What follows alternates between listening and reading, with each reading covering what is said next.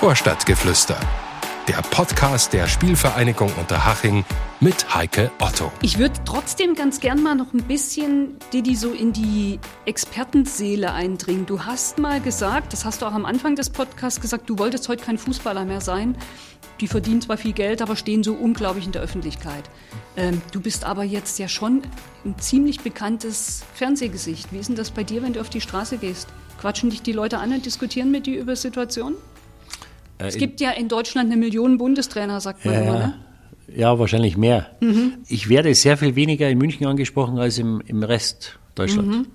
Und wie läuft das dann ab? Du stehst an der Fußgängerampel und dann ja. stupst dich jemand an und sagt, ich wollte dir mal sagen, also das, was du da am Wochenende erzählt hast, sehe ich ganz anders? Das passiert ehrlich gesagt selten. Mhm. Ja. Also im Netz wird man oft verrissen, das gehört in der heutigen Zeit dazu, aber damit kann ich gut leben. Äh, Liest du das? Nee, gar nicht. selten. Selten. Interessiert dich nicht? Nee. Auch die Schlagzeilen, die jetzt wieder drinstehen, was du am Wochenende erzählt hast, nee. interessiert dich nicht. Wenn das Licht ausgeht im Studio, bist du wieder Privatmensch und ja, Ich lese natürlich schon Zeitungen und, und schau mal rein, weil du dich natürlich informieren musst. Und wenn da mal was von mir drinsteht, dann, dann kriege ich das natürlich schon mit. Aber ich kann natürlich nicht jedes Medium da durchforsten, was wo wie steht. Mhm. Ja. Also wichtig ist mir nur, äh, dass es richtig wiedergegeben ist, was ja Gott sei Dank meistens der Fall ist. Mhm. Ja. So, und wie ist das dann, wenn dich jemand anspricht? Ja, Warum? Also meistens positiv, dass sie sagen, ja, danke, dass sie das gesagt haben oder das gesagt haben. Also ich hatte das äh, wirklich nur einmal, dass jemand äh, sich beschwert hat, da ging es dann um die Nationalmannschaft, dass ich schuld wäre, dass die Nationalmannschaft so, so ein Mist spielt. Äh, der war schon etwas angesäuselt, der Mann, aber äh, das war. Dein okay. Einfluss ist aber dann ganz schön groß auf die Nationalmannschaft, oder? Ja, ja das, das hat ich, die alle so durcheinander hab gebracht. Habe ich, hab ich auch versucht, ihm zu erklären, ja. Hast du aber bei sowas dann schon ein dickes Fell, oder? Ja, natürlich. Hast du dir das zugelegt oder, oder hattest du das Nein, schon immer? Nein, das wusste du, wenn du, äh, wenn du professionell Fußball spielst, 14 äh, oder 15 Jahre, äh, hatten ja auch schwere Zeiten in der Nationalmannschaft. Also wenn du nicht äh, widerstandsfähig und kritikfähig bist, dann kannst du nicht Fußball spielen und dann, dann kannst du den Job, den ich jetzt mache. Also für mich ist das kein Job, das ist eine Ehre und ein Vergnügen, das zu machen. Aber das gehört einfach dazu. Also wenn du da beim, beim ersten Windstoß äh, umfällst, dann musst du was anderes machen. Aber ich glaube, das hat man auch so ein bisschen als Profi gelernt, ne? Ja, natürlich. Damit umzugehen. Ja, das gehört ja dazu. Das ist, das ist Charakterschule. Und da hat natürlich der Hermann, der Hermann hatte da großen Einfluss. Der hat uns da schon durch die, äh, durch die Mühle gejagt. Mhm. Also du polarisierst, sagt man auch. Und manche werfen dir vor, dass du dir selber manchmal widersprichst. Ja? Hast du mal eine Situation gehabt, wo du gedacht hast, das hat jetzt doch irgendwie nicht hingehauen, was ich da so rausgehauen habe? Nee, ich kann ja das nur beurteilen zu dem Zeitpunkt, wo es passiert mhm. und wo ich das sehe. Und mhm. äh, die Meinung kann sich natürlich ändern. Also ich würde das nicht als Widerspruch sehen, weil die Leute sagen, oh, hast du mal was gesagt, was du bereust? Oder, dann sage ich, nee, weil zu dem Zeitpunkt würde ich das genauso wieder sagen. Mhm. Gibt es jemanden, wo du dir einen Rat holst, wo du sagst, ich sag mal, wie siehst du das? Oder machst du das so ganz mit dir selber aus? Nee, das gibt schon. Das gibt schon. Aha. Also es gibt zwei, drei Leute, äh, wenn ich Sachen sehe und die sieht kein anderer. Und dann denke ich mir, bin ich jetzt, bin ich jetzt blöd oder, oder, oder sehe ich da was, was, sehe ich da die Vater Morgana, sehe ich da was, was gar nicht ist. Mhm. Dann gibt es schon zwei, drei Leute, mhm. äh, die ich dann kontaktiere äh, und äh, um Ihre Meinung frage. Wer ist das?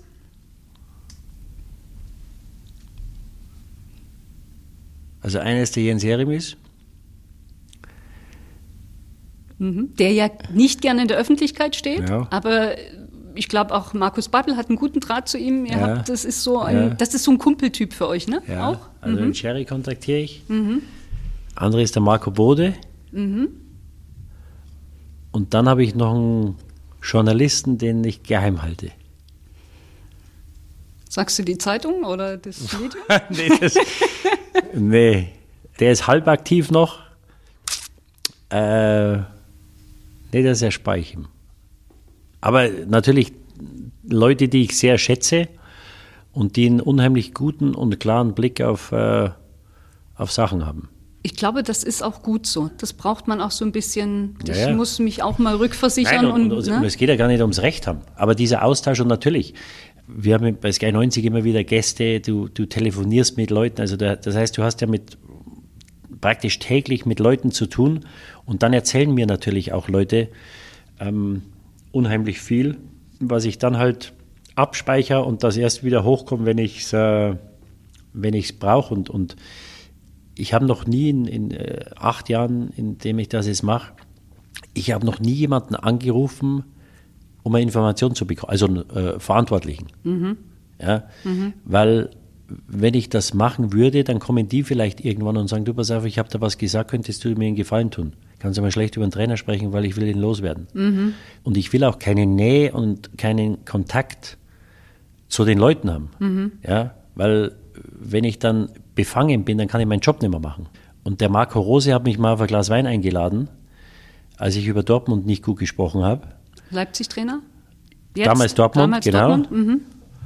Und er hat gesagt, äh, der Didi kann ja mal kommen, dass er sich mal spielen anschaut, dass er sieht, dass wir nicht so schlecht sind und dann können wir ein Glas Wein trinken. Und dann habe ich gesagt, okay, kein Problem. Und ich kann das jetzt sagen, also ich, ich kenne ihn nicht persönlich, ich, ich weiß gar nicht, ob ich ihn schon mal getroffen habe. Er hat sich Gott sei Dank nicht gemeldet, weil wenn ich dann hingegangen wäre und dann trinkst du ein Glas Wein mit ihm und noch eins und noch eins und dann hast du Sympathie für ihn. Und dann kritisierst du ihn nicht mehr.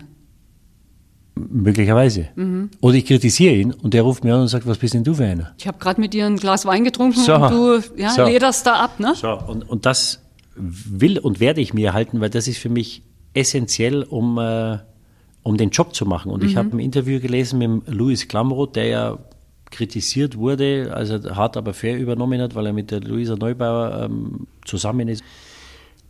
Und der hat gesagt, er macht nie Vorgespräche vor den Sendungen, weil er keine Nähe zu den Gästen aufkommen oder aufbauen will.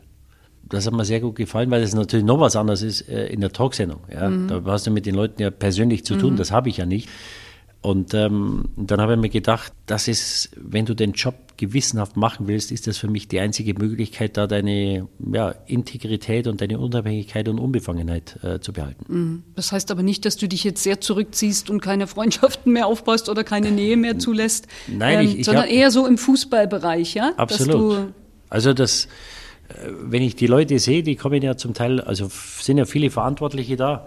Aber jetzt der, der Carsten Willmann von Darmstadt, der, der sportliche Leiter, äh, ich kenne ihn von früher flüchtig, als er bei St. Pauli war, mit dem dann mich natürlich unterhalten vor der Sendung, nach der Sendung.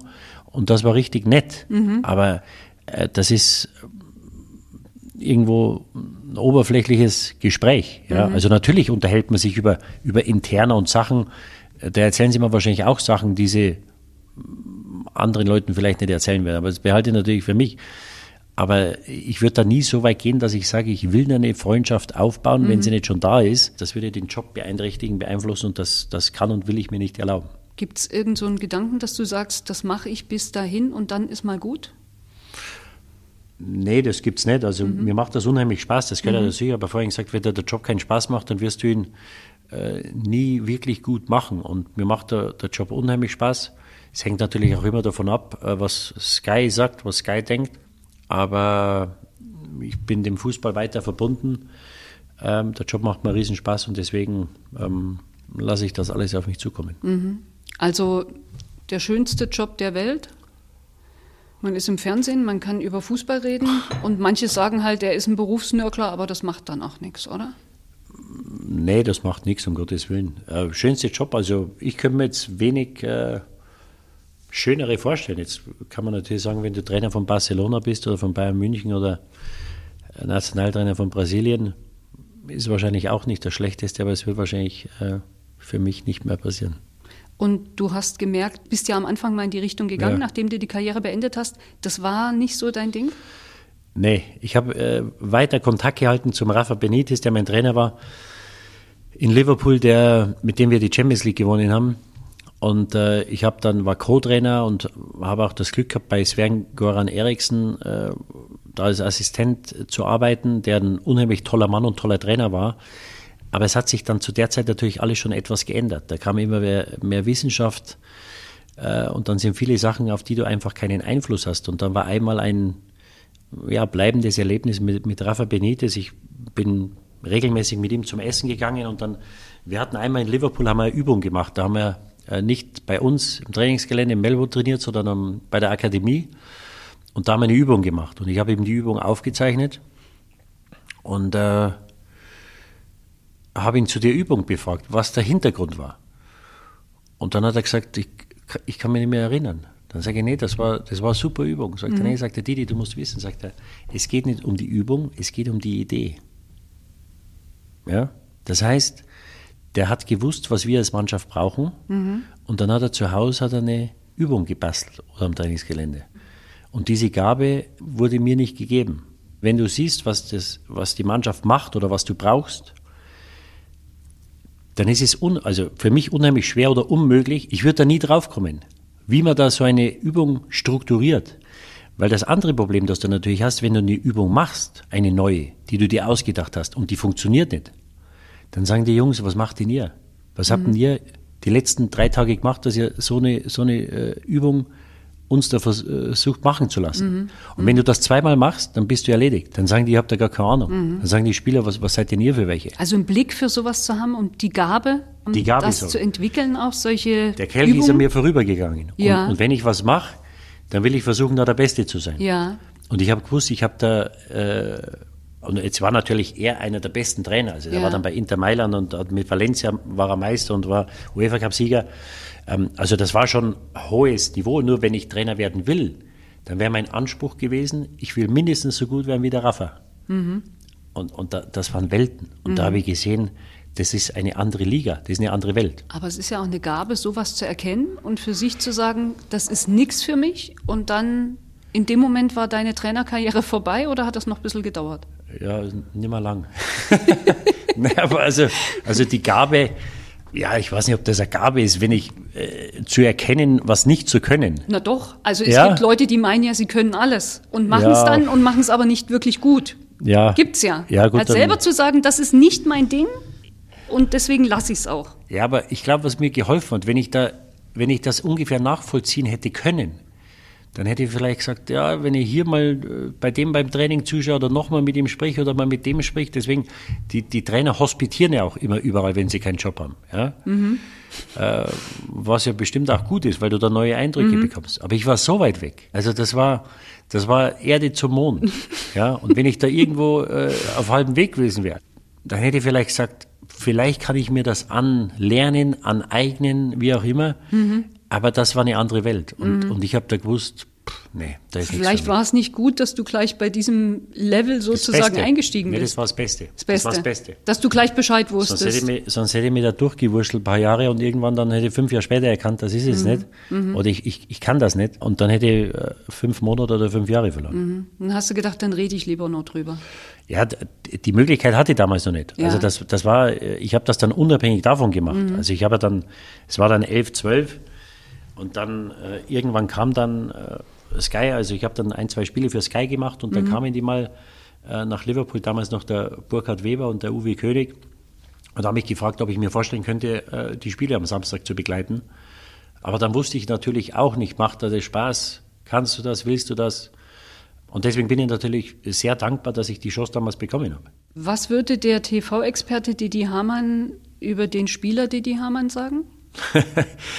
Äh, boah.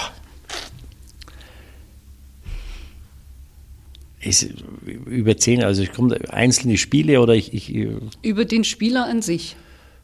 Hm, das sollen andere sagen. Nee, das möchte ich jetzt schon mal wissen, weil es gab ja Leute, andere haben ja manchmal gesagt, Mensch, ein hervorragender Techniker, ja, früher hat man immer so gesagt, so ein bisschen so ein, so ein schmaler Schlacks, mhm. ja. Ähm, aber vielleicht war er manchmal, was ja heute nicht mehr der Fall ist, zu unscheinbar und zu brav. Mhm. Mag sein, auf der anderen Seite habe ich mich immer als Teamspieler gesehen. Und äh, die, die Schlagzeilen kriegen andere. Der schwerste im Fußball ist, Tore zu schießen und Tore vorzubereiten. Deswegen verdienen die das meiste Geld. Mhm. Und ich habe immer gewusst, wo mein Platz ist und ich habe immer meine Rolle gesehen äh, andere besser zu machen und anderen Freiheiten zu geben und Sachen zu machen, die ich nicht machen kann. Mhm. Da musst du ja eigentlich total beliebt gewesen sein, weil du andere in Szene gesetzt hast. Wissen das die Spieler, denen du gut getan hast? Da, da muss die anderen fragen, aber ich habe, Haben die nicht, dir das mal gesagt oder gezeigt? Nee, aber der, den Respekt muss man sich natürlich erarbeiten. Ja, und also ich habe, ich weiß nicht, mit zwei oder 250 Spielern zusammengespielt äh, über die 15 Jahre, natürlich die meisten in England. Also mich würde wundern, oder jeder dieser 250, wenn jetzt hier reinkommt, äh, die würde ich alle drücken. Und sie, glaube ich, auch. Das ist ein gutes Zeichen. Ja, und das, ja, ja, ja, aber anders geht's nicht. Also du, ich war natürlich nicht mit allen Freund, aber Kann man ja auch nicht sein. wenn einer anders ist, dann gehst du nicht aus dem Weg, aber ich habe sie immer geschätzt als Teamkameraden und habe immer volles Vertrauen in sie gehabt, was das Wichtigste ist. Und um meine Position, ich glaube, diese äh, Diskussion, die der Tuchel angestoßen hat mit, mit dieser Holding Six oder dieser, diesem Holding Midfielder, ich glaube, unheimlich wichtig ist oder generell wichtig, aber in der Position vielleicht noch wichtiger, zu wissen, was du kannst, aber noch wichtiger zu wissen, was du nicht kannst. Das Ja. habe ich vor uns gemeint mit deinem Job als Trainer. Ja, korrekt. Im Leben, Korrekt, ne? ja, da, das ist richtig. Und du musst halt die Rolle immer interpretieren, äh, egal ob du 3-0 führst oder 3-0 hin bist. Meiner Meinung nach musst du diese Rolle immer gleich interpretieren. Weil du hast vier, fünf Spieler, die offensiv sind, die Qualitäten haben, die dieser Spieler nicht hat. Der hat strategische Fähigkeiten brauchst du. Ähm, und du brauchst Disziplin. Und wenn du dann als Mittelfeldspieler oder defensiver Mittelfeldspieler anfängst, äh, vorne rumzuturnen, weil du, weil du 2 oder 3-0 hin bist, weil du ein Tor schießen willst, das ist, ist nicht deine Aufgabe. Ja, du musst den anderen die Möglichkeit geben, dass du Balance in der Mannschaft hast, dass du die absichert, dass die sagen, okay, selbst wenn wir einen Ball verlieren, passiert nichts. Diese Freiheit denen zu geben. Und ähm, ich glaube, das konnte ich immer ganz gut. Und dann habe ich natürlich das Glück gehabt, dass ich in sehr guten Mannschaften und mit sehr guten Spielern gespielt habe. Also das hilft natürlich auch. Von den 250 Spielern, die hier reinkommen würden, gäbe es da äh, eins, zwei, drei, wo du sagst, das sind gute Freunde?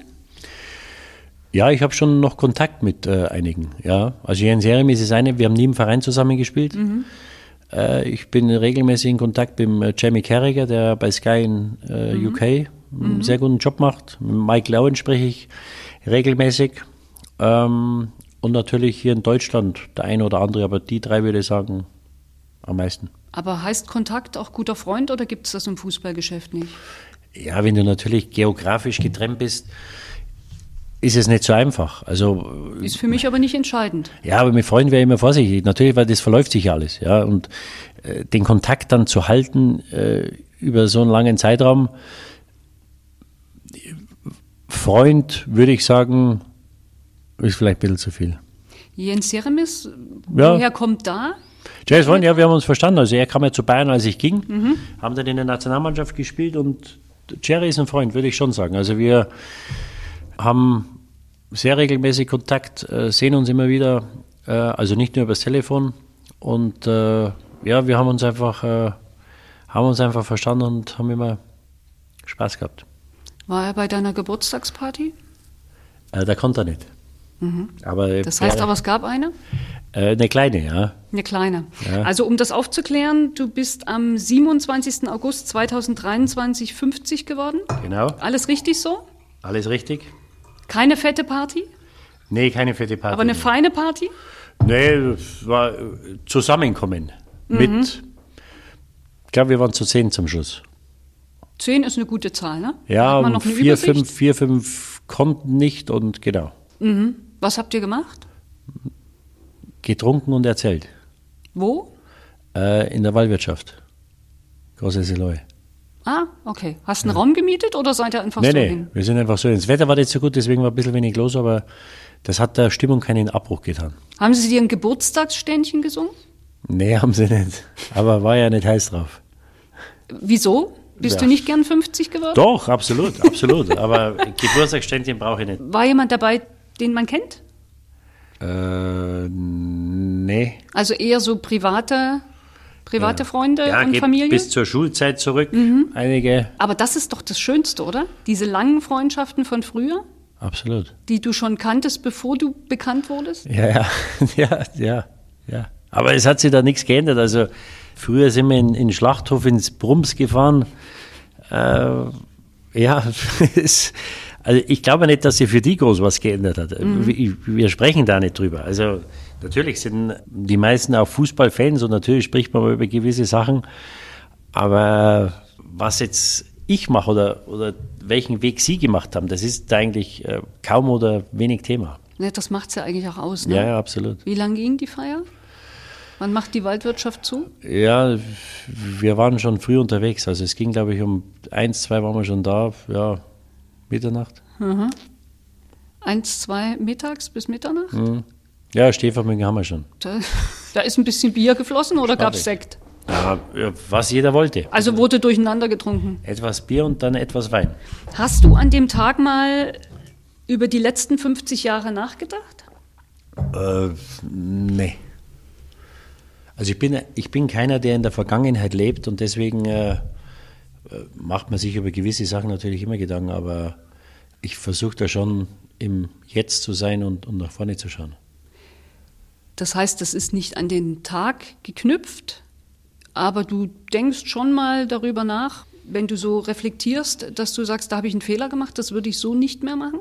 Ich beziehe es jetzt nicht nur aufs Fußballerleben. Kann sein, mag sein, ja. Aber ist ja müßig. Wenn es passiert ist, ist passiert. Und du kannst ja nur schauen, dass du einen Fehler dann vielleicht nicht ein zweites Mal machst. Aber hast du daraus gelernt? Also ist es dann so, dass man sagt, ich habe mein Leben umgestellt in irgendeiner Weise? Ja, du versuchst immer besser zu sein und zu werden und versuchst natürlich für die Kinder auch Vorbild zu sein. Natürlich, absolut. Aber das geht jetzt nicht auf eine bestimmte Aktion oder irgendwas. Ich glaube, das ist ein, ein täglicher Prozess oder was, was du täglich versuchst äh, oder versuchen musst vorzuleben. Mhm. Du hast in der Zeit, 2012 war es, glaube ich, auch ein Buch geschrieben. Ja. The Diddy Man. Woher kommt der Name eigentlich? Äh, das ist eine Comicfigur von einem Comedian aus Liverpool und das hat sich angeboten. Also es war nicht meine Idee.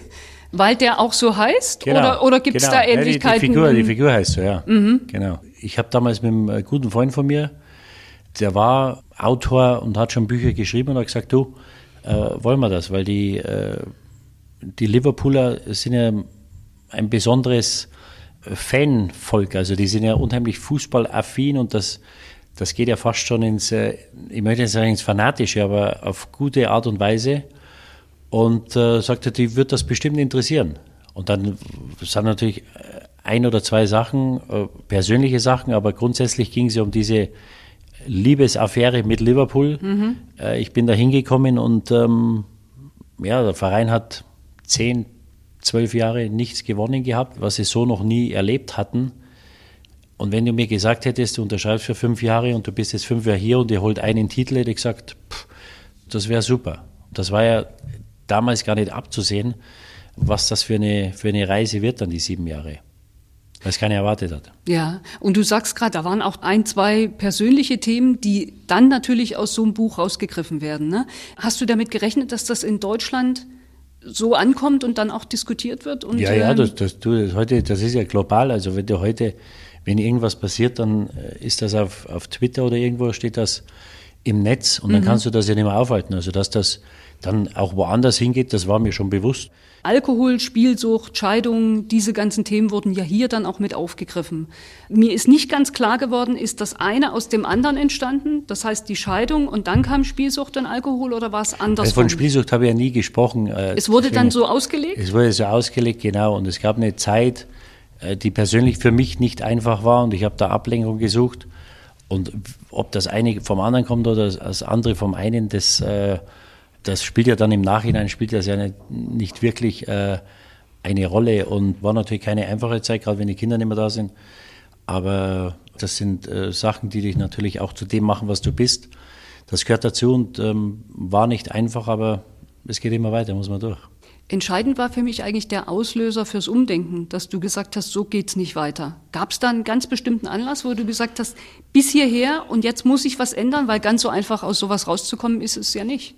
Ja, aber du musst, du darfst halt den, den, den Blick auf die Realität nicht verlieren. Ja, du musst ja schauen, dass es immer weitergeht. Und du musst ja, ich war damals fünf oder sechs oder ja, dann schon ein bisschen älter, sieben, acht, 39. Ähm, und, und es muss ja es muss ja dann weitergehen. Und äh, da musst du halt schauen, was das Beste für dich ist und wie es weitergeht und, ähm, und, und die richtigen Schlüsse für dich ziehen. Was war das für dich? Wie bist du da dann rausgekommen? Was war der nächste Schritt? Gab es nicht einen Schritt. Also mhm. das ist ja laufen. Du kannst ja nicht sagen, ich mache jetzt einmal das und versuche jetzt da äh, einen Trainerschein zu machen oder das zu machen. Oder das ist ja täglicher Prozess. Es geht ja immer weiter. Ja, also da gab es nicht eine Sache, ähm, sondern ich habe gesagt, ich muss jetzt schauen, du brauchst eine Aufgabe und dann habe ich den, mit den Trainerscheinen, habe das probiert und dann kam ja kurz später schon ähm, die Möglichkeit, wie gesagt, hier anzufangen. Bei Sky? Ja, wenn, wenn das nicht gewesen wäre, wäre es was anderes gewesen. Also mhm. äh, da bin ich schon überzeugt genug von mir, dass ich sage, äh, wenn das nicht ist, dann machen wir was anderes. Mhm. Aber hat man zu viel draus gemacht aus diesem Buch, aus diesem Thema? Als es war? Oder sagst du schon, es war eine möglich, heftige Zeit? Möglich. Ja, das war nicht einfach, aber das haben andere auch. Also, wenn du äh, Postbote bist und mit 55 freigestellt wirst, dann hast du ein Problem. Also, ich will jetzt nicht jammern. Äh, ich hatte das, das Glück, dass ich mein Hobby zum Beruf machen mhm. konnte. Mhm. Und äh, deswegen bin ich weit davon entfernt, da jetzt äh, die Mitleidskarte zu spielen. Mitleid ist das Schlimmste, was es, was es gibt für mich. Und deswegen wurde mehr draus gemacht. Ja, wahrscheinlich, aber sind wir wieder beim Thema von vorhin, da hast du ja keinen Einfluss drauf. Ist es vielleicht nicht sogar ein Grund, dass man sagt, es geht einem sehr gut, auch mit den Finanzen, dass man dadurch vielleicht eher in so eine Phase reinrutscht, als jemand, der sich das nicht leisten kann? Weiß ich jetzt nicht. Also mhm. ich glaube, das ist nicht abhängig vom, vom Gehalt oder von den, von den Lebensumständen. Die Probleme gehen durch die ganze Gesellschaft wahrscheinlich und persönliche Schicksale, ich weiß nicht, ob jetzt der Trennung zum Schicksal gehört, aber da musst du halt einfach einen Weg finden, damit fertig zu werden. Und da geht jeder anders damit um und da ist natürlich auch unheimlich schwer, Rat zu geben, weil jeder damit anders, äh, jeder das anders auffasst. Hm, es lassen sich Dinge auch nicht vergleichen, aber der Sandro Tonali von Newcastle ist ja jetzt in den Schlagzeilen, weil er eine Spielsucht hat.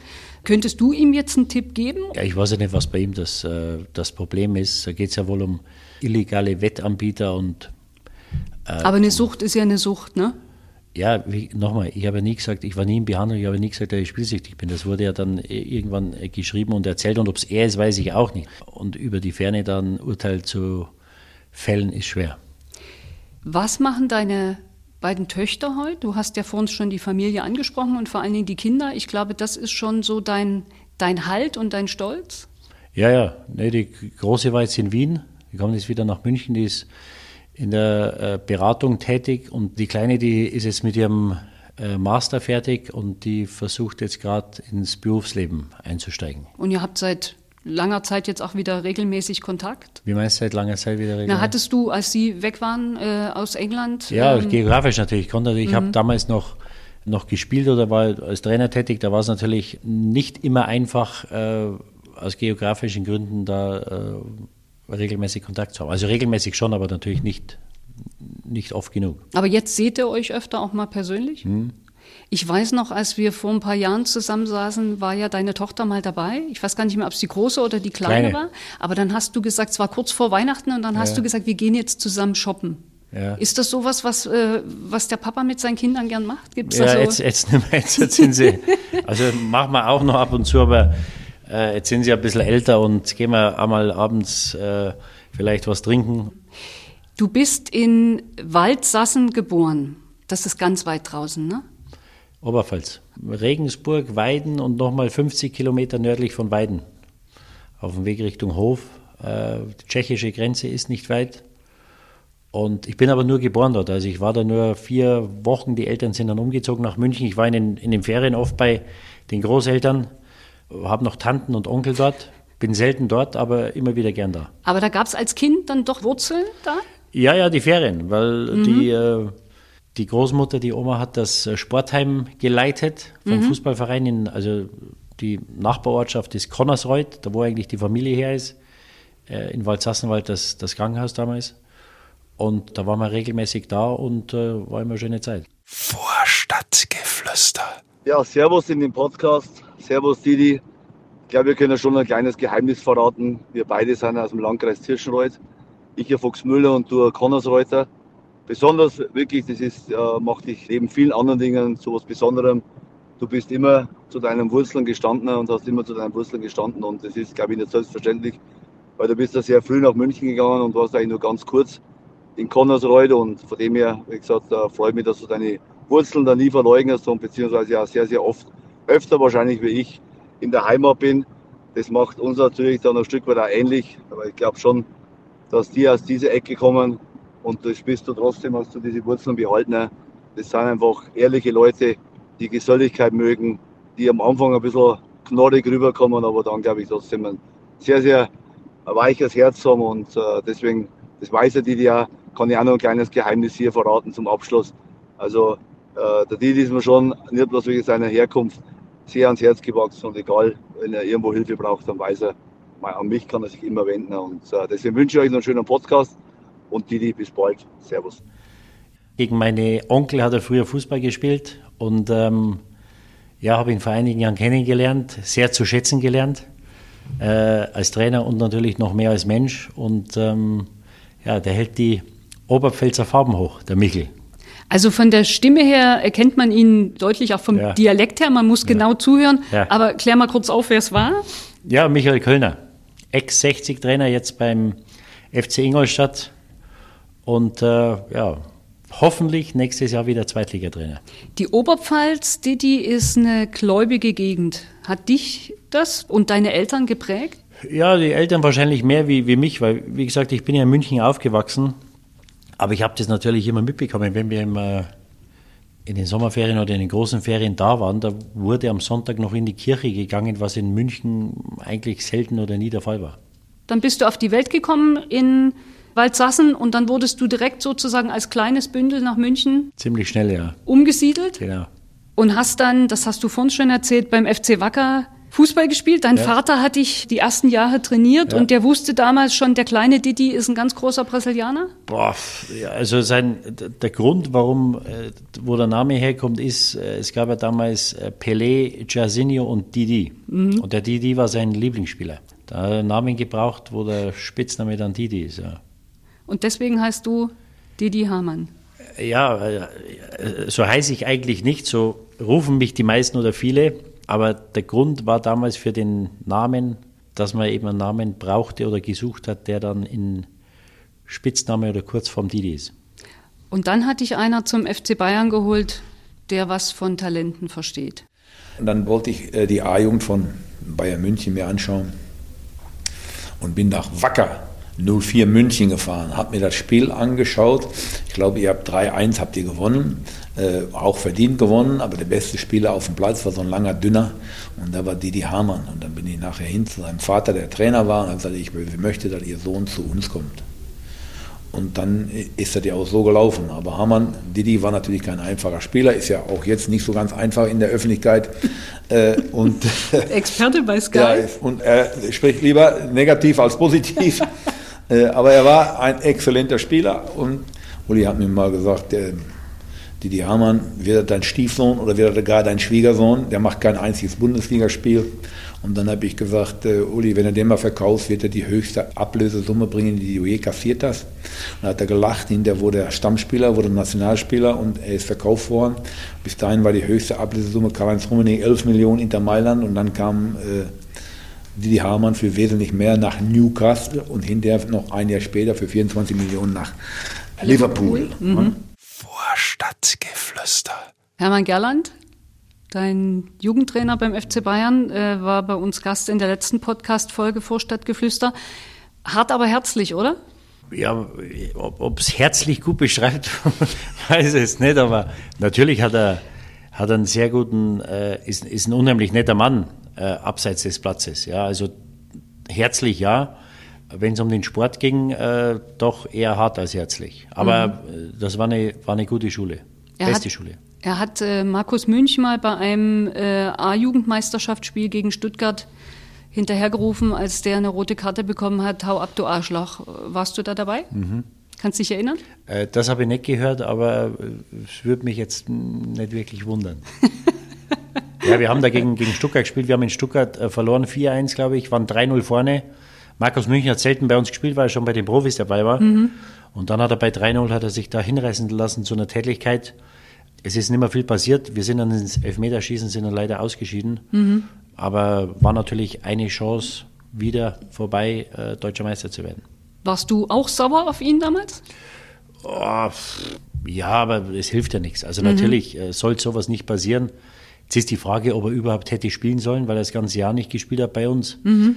Müßig. Und wie gesagt, wir hatten es ja noch in der Hand in, äh, im Elfmeterschießen, haben wir leider nicht geschafft. Das heißt, zu dem hast du aber auch keinen Kontakt mehr, oder? Markus Münch? Markus Münch? Nee, nee. Der ist ja, ich weiß nicht, ob du es weißt, wahrscheinlich schon, Züchter und Trainer von Rennpferden. Ja, ja, in Frankreich. Und, genau. genau. Und, und mit Pferden hast du ja auch mal zu tun gehabt. Ist da noch ein Interesse da oder ist das komplett weg? Äh, ich verfolge es noch ein bisschen, aber jetzt geht mir auch die Zeit ab. Also ich habe da die Zeit dann immer, habe einen guten Freund, der in dem äh, Business tätig ist. Ähm, aber das wird auch in Deutschland ist es immer schwerer geworden. Ähm, deswegen äh, war das schon mal mehr, ist im Moment sehr begrenzt. Man könnte jetzt sagen, du bist damals aufs Pferd gekommen, aber aufs Pferd bist du ja nie gekommen, nee, ne? Ich habe großen Respekt. Also ich war noch nie auf dem Pferd, werde es wahrscheinlich auch nie machen. Also ich habe großen Respekt vor dem. Schon verrückt, ne? dass man so viel mit Pferden zu tun hat, ja, ja. aber selber noch nie ja, drauf saß? Nee, aber wenn du dich da draufsetzt, da musst du schon wissen, was du machst. Ja. Und ich weiß nicht, ob ich kräftig genug bin, dass wenn die mal losgehen, ob ich die halten könnte. Wie kam das damals überhaupt? Also es gibt schon einige Fußballer, die mit Pferden zu tun haben. Thomas Müller zum Beispiel. aber was war bei dir der Anlass? Ah, hab, Hast du gesagt, ich, schöne Tiere? Nee, ich habe einen, Freund, hab einen Freund gehabt, mhm. der Galoppsport hat mich schon immer interessiert, weil mhm. die Zucht, ich habe da Bücher gelesen, es ist ja unheimlich interessant mit der, mit der Vererbung und mit den Deckhengsten und wie da die Blutlinien gemischt und gemixt werden, das ist eine Wissenschaft. Ja? Mhm. Und das ist, ist uh, hochinteressant, das ist natürlich beim Springreiten und in der Dressur nichts anderes, uh, ist einfach etwas, was mich unheimlich fasziniert hat. Könntest du Thomas Müller heute noch ein Pferd empfehlen oder kannst du ihm nur einen neuen Verein empfehlen? Nee, seine, ich glaube, seine Frau, die reitet ja Dressur, glaube ich. Mhm, also da, genau. da kenne ich mich nicht aus. Da müsste ich die Nichte mal fragen, die reitet Dressur. Ähm, Deine Nichte? Ja. Mhm. Erfolgreich? Äh, ja, mhm. ja. Der Müller, ich glaube nicht, dass er einen neuen Verein braucht. Ich kann mir schwer vorstellen, dass er noch irgendwann mal woanders spielt. Mhm. Du hattest aber irgendwann mal in der Vergangenheit gesagt, Leverkusen wäre für ihn der richtige Verein, richtig? Nein, da ging es darum, mhm. wo er hingehen könnte. Also falls er sich entscheiden sollte zu gehen, ja, weil es kann ja sein, dass er sagt, du, 20 Spiele, 25 sind mir nicht genug. Aber es muss ja er entscheiden. Also mhm. die werden ihn mit Sicherheit nicht wegschicken, weil mhm. das ist natürlich das Gesicht des FC Bayern. Nur wenn, für den Fall, wenn, dann habe ich gesagt, jetzt mit Alonso, der ist was am Wachsen. Äh, ja. Er hat mit ihm zusammengespielt. Das wäre was, wo ich sage, und hast vielleicht die Möglichkeit, mal Meister zu werden mit ihnen. Gehört er noch in die Nationalmannschaft? Boah. Im Moment verstehe ich neuer Trainer, dass er ihn mit dazu nimmt. Aber wenn du ihn natürlich jetzt mit dazu nimmst, dann musst du ihn wahrscheinlich da jetzt auch äh, musst dabei bleiben, musst ihn durchziehen. Äh, wird auch darauf ankommen, wie oft er spielt in München. Oder auch mhm. nicht, weil er hat auch in München jetzt nicht so oft gespielt. Mhm. Äh, in den letzten Wochen wurde er trotzdem eingeladen. Also ich gehe jetzt mal davon aus, wenn er, wenn er gesund bleibt, wenn er 15, 20 Spiele macht, bis äh, die wird er machen, dann gehe ich davon aus, dass er mitfährt. Ja. Du warst ja bei Julian Nagelsmann eher skeptisch, kann man das so sagen? Jetzt war die USA-Länderspielreise und eigentlich lief es ja gar nicht so schlecht. Wie siehst du es jetzt im Nachhinein? Ja, abwarten. Also USA ist nicht der Maßstab. Äh, werden wir sehen, das war ein Schritt in die richtige Richtung. Schlimmer konnte es nicht mehr werden. Mhm. Deswegen war, egal was passiert ist, ein Aufwärtstrend. Mhm. Das haben sie ordentlich gemacht. Er, was, was mir gefallen hat, dass er gesagt hat, Herr Stegen ist die Nummer eins. Zu Gündogan habe ich eine andere Meinung, was nächstes Jahr passieren wird oder, oder sollte. Also kein Kapitän? Eher? Nein, aber Oder? dass er es macht, ist gut. Mhm. Ja, er war Kapitän und dass er sich positioniert, sagt, der, der ist Kapitän, der bleibt Kapitän, mhm. dass er da Klarheit schafft. Mhm. Das ist, glaube ich, ganz wichtig, dass die Leute auch wissen, wo sie dran sind. Ja, mhm. das, haben die, das haben die auch verdient, das hat ein Ter Stegen auch verdient, dass er jetzt äh, die Nummer eins ist. Wenn der andere im März besser ist, wenn er wieder kommt, der Neue, dann soll er spielen. Mhm. Aber im Moment, das Nummer eins äh, Trikot ist seins. Da hat er klar Schiff gemacht, da hat er sich klar positioniert, das hat mir gefallen. Und ähm, alles andere wird man sehen. Aber natürlich war das ein Schritt in die richtige Richtung, aber wir haben trotzdem noch einen weiten Weg vor uns. Und äh, inwiefern hast du eine andere Meinung bei Ilkay Gündoğan?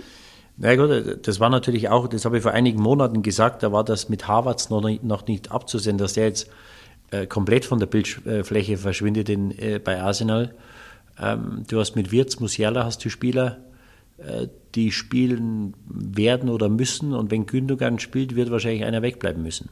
Ja, und das ist die Frage. Also das, und, und wenn du ihn zum Kapitän machst, muss er spielen. Mhm. Ja, genau, damit ist er eigentlich gesetzt. Ja, klar. Also der, der wird spielen, der muss spielen. Dann weißt du, was ist mit Kimmich? Groß hat das jetzt ordentlich gemacht. Also das, das wird spannend. Also meinst du, damit hat er sich verschiedene Varianten schon selber genommen? Ja. Von der ja. Aufstellung her? Ja. ja. Es ist die Frage jetzt, wenn du sagst, der Gündogan ist kein Kapitän, wen machst du zum Kapitän? Wenn du sagst, der Hummels ist jetzt wieder dabei, wenn der Hummels jetzt dabei ist, der spielt gut, der muss natürlich dann auch spielen. Es ist keine einfache Entscheidung, weil du natürlich einen Spieler brauchst, der spielen muss. Und ich habe es immer lieber, wenn ein Defensiver oder ein Torwart Kapitän ist, weil die einfach etwas stabiler sind. Also die Offensivspieler haben größere Schwankungen. Und Also wäre es eigentlich besser, wenn man gerade gar keinen Kapitän hätte oder keinen festen. so. Und der Einzige, der mir einfällt, wo ich sage, wenn, wenn du zu mir sagst, jetzt wer spielt, immer, wenn er fit ist, dann würde ich sagen, der Rüdiger. Jetzt weiß ich nicht, wie der Nagelsmann zum Rüdiger steht. Äh, das wäre dann der erste oder nächste gewesen, wo ich gesagt hätte, wenn ich einen mache oder wenn ich jetzt einen zum Kapitän machen will, dann, dann ist es er. Aber habe ich dich richtig verstanden, dass du sagst, dass er einen Kapitän benannt hat, der es auch bleibt, findest du gut? Ob das nur Gündogan sein musste, ist eine andere Frage. Wenn er sagt, ich will jetzt einen Kapitän haben, dass er es jetzt macht, ja, weil wir kommen ja immer wieder bei Manuel Neuer raus. Ja, ob das jetzt der Stegen ist oder der Kapitän. Ja, und natürlich hätte er sagen können, das wäre vielleicht meine, da sage ich, ich warte jetzt erstmal ab. Aber wenn er der Meinung ist, dass Gündogan sein Kapitän ist, dass der immer spielt, dann ist das konsequent und ist das auch richtig, weil diese Ungewissheit ist natürlich auch nicht gut und das ist so weit weg, diese ganze Thematik mit Manuel Neuer. Also das ist für mich ist, ist das im Moment Lichtjahre entfernt, dass der nochmal für den DFB spielt oder für die Nationalmannschaft. Ähm, deswegen sich da zu positionieren, das war bestimmt nicht die schlechteste Entscheidung, auch wenn es ich vielleicht anders gemacht hätte. Gibt es nächstes Jahr bei der Heim-EM ein zweites Sommermärchen in Deutschland? Was sagt dir dein Bauchgefühl oder dein Fußballverstand? Ja, nicht ausgeschlossen. Also ich glaube, bis auf die Engländer und die Franzosen brauchen wir uns vor wenigen verstecken und ähm, viel wird darauf ankommen jetzt, wie es die nächsten Wochen, Monate weitergeht, ob wir diese Euphorie entfachen können, die natürlich essentiell ist, um da eine gute Rolle zu spielen. Weil wenn die Leute nicht die Überzeugung haben und da bedingungslos hinter der Mannschaft stehen, wird es, glaube ich, schwer. Vorstadtgeflüster. Der Podcast der Spielvereinigung Unterhaching.